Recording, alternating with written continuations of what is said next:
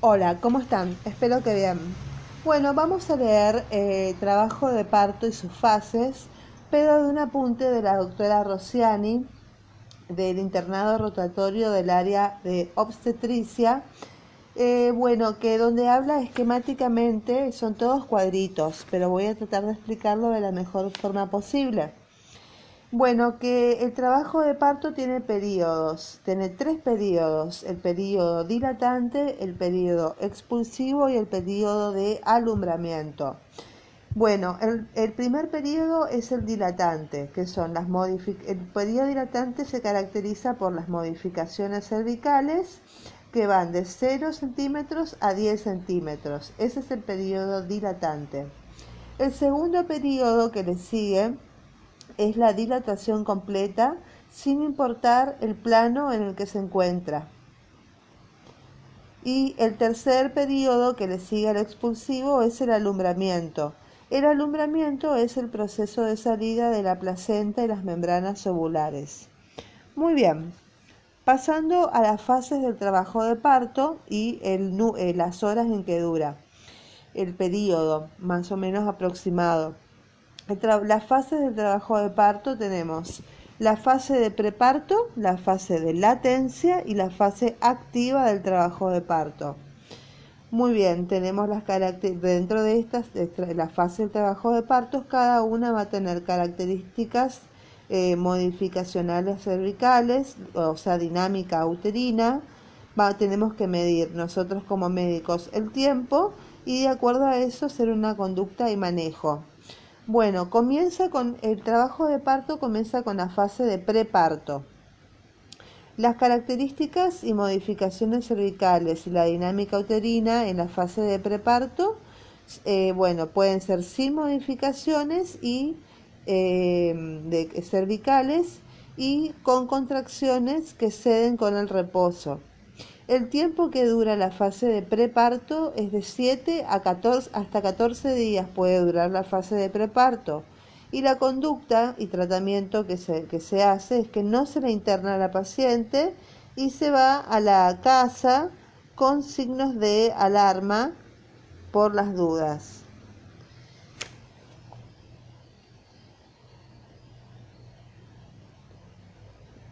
Muy bien a la fase de preparto, que puede durar de 7 a 14 días y con los signos de alarma, pasamos a la fase de latencia. Después de pasado los 7 a 14 días, pasamos a la fase de latencia, donde las características eh, modificacionales cervicales o dinámica uterina de la fase de latencia son modificaciones de hasta, hasta 3 centímetros del cuello uterino es una fase de latencia. Esta fase de latencia puede durar desde 12 horas hasta 24 horas y la conducta que se, que, se, eh, que se hace con estos pacientes es que no internarla, se la lleva a la casa, se va a la casa con eh, signos de alarma luego del control materno-fetal que son eh, la frecuencia cardíaca, tensión arterial, temperatura, etcétera. Después de la fase de latencia, que dura de 12 a 24 horas, pasamos ya a la fase activa. Ya nos preparamos para la fase activa después de, después de las 12 horas y las 24 horas pasamos a la fase activa. ¿Cómo eh, eh, identificamos que ya está en fase activa?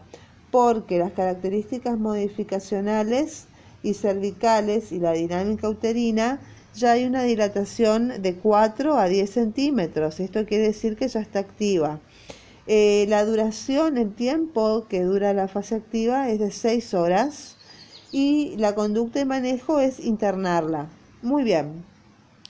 Entonces, en el trabajo de parto tenemos, como habíamos visto, eh, fenómenos activos, que son las contracciones uterinas y los pujos, y los fenómenos pasivos, que son 1, 2, 3, 4, 5, 6, 7. 1. El mecanismo del parto, pasivo. Modificaciones cervicales son mecanismos pasivos. Formación de la bolsa de las aguas, mecanismos pasivos. Formación del segmento inferior es un fenómeno pasivo. Expulsión de los, de los limos es un fenómeno pasivo. 7. Ampliación del canal blando del parto es un fenómeno pasivo. Y 8. Los fenómenos plásticos del feto también son fenómenos pasivos del trabajo de parto. Muy bien. Están todos interrelacionados. La fase de parto puede pasar a la fase activa. O sea, eh, tenemos la fase de preparto, la fase de latencia, la fase activa y el parto en sí mismo. Bueno, desde la, fase de parto a la fase activa es un periodo dilatante. desde la fase de preparto, donde no hay modificaciones cervicales, hasta la fase activa, donde ya hay una dilatación mayor a 4 centímetros, ya tenemos el periodo dilatante. Acá se producen eh, modificaciones cervicales que se enumeran del 0 al 10, 0, 1, 2 hasta 10 centímetros. Bueno, después tenemos el periodo, entre la fase activa, tenemos el periodo expulsivo, cuando hay dilatación completa, que lo ideal sería de 10 centímetros, y se llega al parto. ¿eh? Y bueno, después del parto se em, sobreviene el, el periodo de alumbramiento, que es el proceso de salida de la placenta y las membranas ovulares. Dentro de todo este, este periodo ocurren fenómenos activos que habíamos visto que eran las contracciones y los pujos y los pasivos que eran los mecanismos del parto, las modificaciones cervicales, la bolsa de las aguas, la formación del segmento inferior, expulsión de los limos, ampliación. Ocurre todo esto, estos fenómenos activos y pasivos ocurren, están todos interrelacionados desde la fase de preparto hasta el parto y el alumbramiento. Bueno, eh, muy bien, recuerden, hay que recordar muy bien que las fases tanto de preparto como de latencia solo están presentes en los embarazos de término de 37 semanas en adelante. Todo lo que se encuentra menor de 36,6 semanas hacia las 21 semanas es amenaza de parto prematuro. Eso es pregunta de examen. O sea, la fase de parto, trabajo de parto normal es de 37 semanas en adelante. De 36,6 semanas hasta las 21 semanas es amenaza de parto prematuro. Bueno, entonces podremos visualizar las modificaciones cervicales y el mecanismo de parto. Si no desciende en 30 minutos, eh, va a la cesárea por, eh, para que eh, vaya el periodo expulsivo. Bueno, ¿qué hacemos? ¿Qué conducta toma el médico o sea el equipo, el equipo de salud ante una fase activa del trabajo de parto, o sea, dilatante, un trabajo de parto dilatante en el, en el periodo dilatante? Por ejemplo, una paciente que viene con dinámica uterina de una contracción cada 10 minutos. Bueno, se la nota, se la nota una, eh, se le hace una esto es un ejemplo eh, a manera de explicar. Se le hace una ficha donde se anota la hora, eh, la presión arterial y se, la hora eh, y se le mide cada media hora, o sea, por ejemplo que viene una paciente a las 8 de la mañana. Bueno, se le hace una nota, una hoja de registro, ¿sí?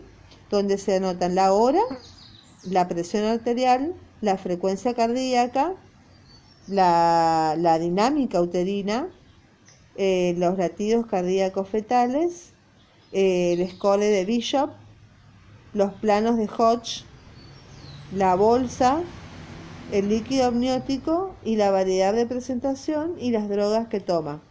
Muy bien, supongamos que viene a las 8 de la mañana con una tensión arterial de 100 de sistólica y 60 de diastólica frecuencia cardíaca de 82, dinámica uterina de dos contracciones cada 25 minutos, latidos cardíacos fetales de 144.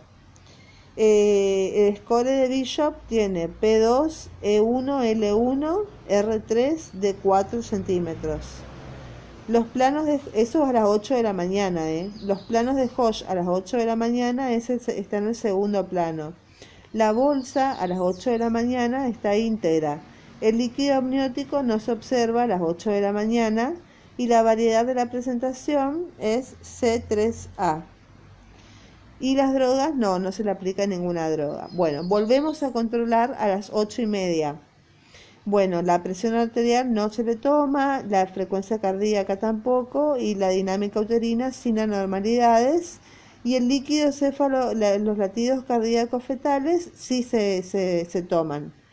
Se toman los latidos cardíacos fetales a las ocho y media. A las nueve, a las nueve sí se vuelve a tomar la presión arterial, se vuelve a la madre, perdón, se vuelve a medir la frecuencia cardíaca de la madre, se vuelve a medir la dinámica uterina y se vuelve a medir el líquido, eh, los latidos cardíacos fetales. ¿Ok? A las 9 de la mañana y nada más. A las nueve y media, a la media hora, se toman los latidos siempre se toman los latidos cardíacos fetales. A las nueve y media se le toman los cardíacos fetales. A las 10 de la mañana eh, se toma de nuevo la presión arterial, se toma de nuevo la frecuencia cardíaca, se toma de nuevo la dinámica uterina y se toma, por supuesto, de nuevo la, los latidos cardíacos fetales. Perdón. Muy bien. y acá se toma la escala de Bishop donde tenemos una, donde cambia la escala de Bishop, porque tenemos una P2, E1, L1, R3 de, de 5 centímetros. Acá cambió, era de, de llegó con 4 centímetros a las 8 de la mañana y a las 5 de la mañana viene con 5 centímetros. Bueno, acá se toman entonces a las 10 de la mañana, se toman los planos de Hosh y está en segundo plano igual que a las 8 de la mañana. La bolsa a las, eh, a las 10 de la mañana sigue íntegra. Líquido amniótico tampoco se observa y tampoco se aplica ninguna droga. Entonces, ¿qué hacemos en la fase activa del parto en periodo en el sector del, dilatante del hospital? Bueno, entonces hacemos, el, el, el algoritmo es el control cada hora de los signos vitales eh, por hora se le toman los signos vitales y la dinámica uterina. Y cada media hora se le toman los latidos cardíacos fetales. Cada dos horas se le hace un tacto vaginal. Eh, no hay que abusar del tacto vaginal porque eso trae infecciones, acuérdense. Bueno, lo esperado en, una en un parto normal sería 6 centímetros a las 2 horas. Si viene a las 8 de la mañana con eh, un, 3 centímetros, eh, o sea, tendría a las dos horas tendría que tener 8 centímetros. O sea, lo, lo esperado sería 6 horas, 6 centímetros a las 2 horas, cumpliendo un centímetro por cada hora. Pero acá nos encontramos con el Bishop que nos dice 5 centímetros. Entonces, un centímetro por hora. Si no progresa por un centímetro por hora, es falta de progresión al trabajo de parto, se le dice en obstetricia. Bueno, ¿cuál es el diagnóstico de esta paciente? Falta de progresión al trabajo de parto porque no dilató un centímetro por hora. Siguió con 5, eh, dilató en dos horas un centímetro. Muy bien, esta es la primera parte de la doctora Rossiani. Seguimos en la próxima. ¿Cómo continuamos con este ejemplo? Que tengan una buena jornada. Bye bye.